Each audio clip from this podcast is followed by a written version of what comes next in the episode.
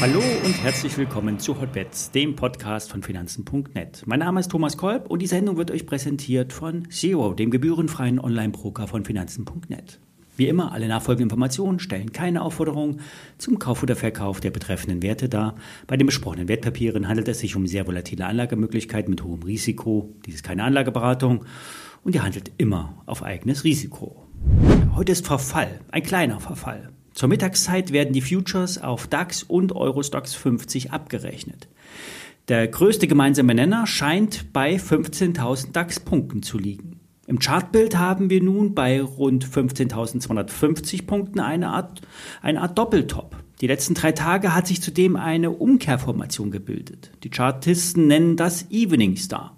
Wer mehr dazu erfahren will, sollte äh, das mal googeln und äh, mehr News dazu finden. Wer tiefer in die Formation einsteigen will, den empfehle ich das Projekt 30 von Marius. Marius betreibt die Plattform und veröffentlicht am Wochenende immer eine umfassende Markteinschätzung.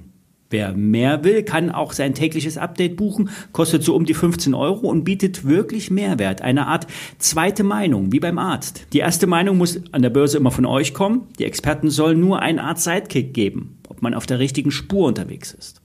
Und Marius ist hier ein guter Sidekick.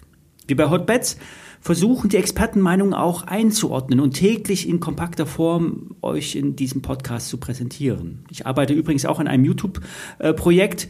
Dort soll es etwas tiefer gehen, länger und auch mit Videos. Ich halte euch auf jeden Fall auf dem Laufenden. Wenn ihr Wünsche habt an so ein Format, schreibt mir einfach mal an hotbets.finanzen.net.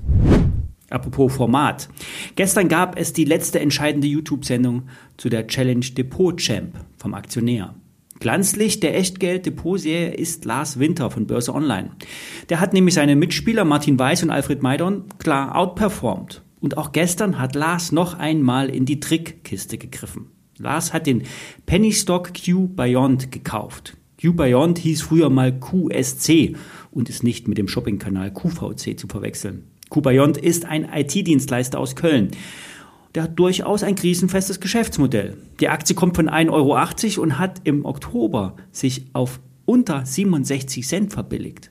Grund war eine Studie von Haug Aufhäuser, beziehungsweise eine Umsatzprognose des Analysten für das letzte Jahr. Der Vorstand hat im Halbjahr noch 180 Millionen kommuniziert, der Analyst ist von 22 Millionen weniger ausgegangen. Cubeyond hat rund 1100 Mitarbeiter, bietet unter anderem Cloud- und SAP-Services an und hat durchaus eine solide Bilanz. Rund 40 Millionen Euro Cash plus die eigengenutzte Immobilie im Wert von geschätzten 20 Millionen Euro bieten in der Bilanz eine solide Basis. Und seit ein paar Tagen zieht nun die Aktie an. News wurden keine veröffentlicht, trotzdem ging es 20 Prozent nach oben. Und gestern nun die Depotaufnahme von Lars Winter. Zu unter einem Euro hat er gestern Abend noch gekauft. Heute stehen wir bei 1,07 auf der Briefseite. Die Analystenschätzungen liegen bei 1,80 Euro bis 2 Euro in der Aktie. Das würde auf dem derzeitigen Niveau immer noch eine beachtliche Chance bedeuten.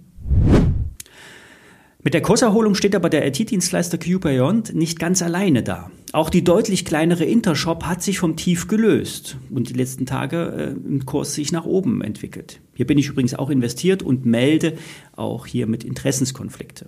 Intershop baut E-Commerce-Webshops, die mehrheitlich in der Azure Cloud von Microsoft liegen.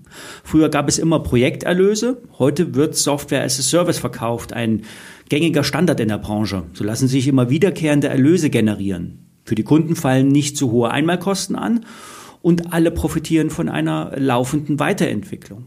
Intershop hat um die 300 Mitarbeiter in Jena sitzen, plus weltweit mehrere hundert äh, Mitarbeiter, die auf den Projekten arbeiten.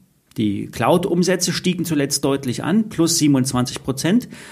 Und über 65 Prozent äh, beträgt das Cloud-Order-Volumen, also zukünftiges Geschäft.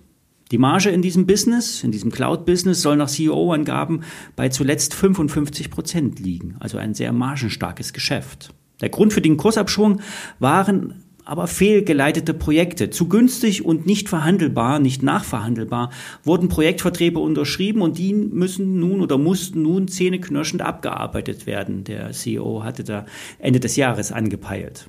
Aber mit Blick nach vorne soll das nicht mehr passieren. Ich habe den Chef auf dem Eigenkapitalforum der Deutschen Börse getroffen und er machte einen sehr soliden und unaufgeregten Eindruck. Die Aktie ist nach seiner Meinung stark unterbewertet. Der, der, der Markt sieht das derzeit nicht so, obwohl in den letzten Tagen die Kurse eher wieder nach oben taxiert werden. Intershop ist ein sehr kleiner Wert, Market Cap 38 Millionen Euro. Trotzdem solltet ihr ein Auge auf den Markt haben. Soweit für heute. Ich wünsche euch schon mal ein schönes Wochenende. Bis Montag. Viele Grüße.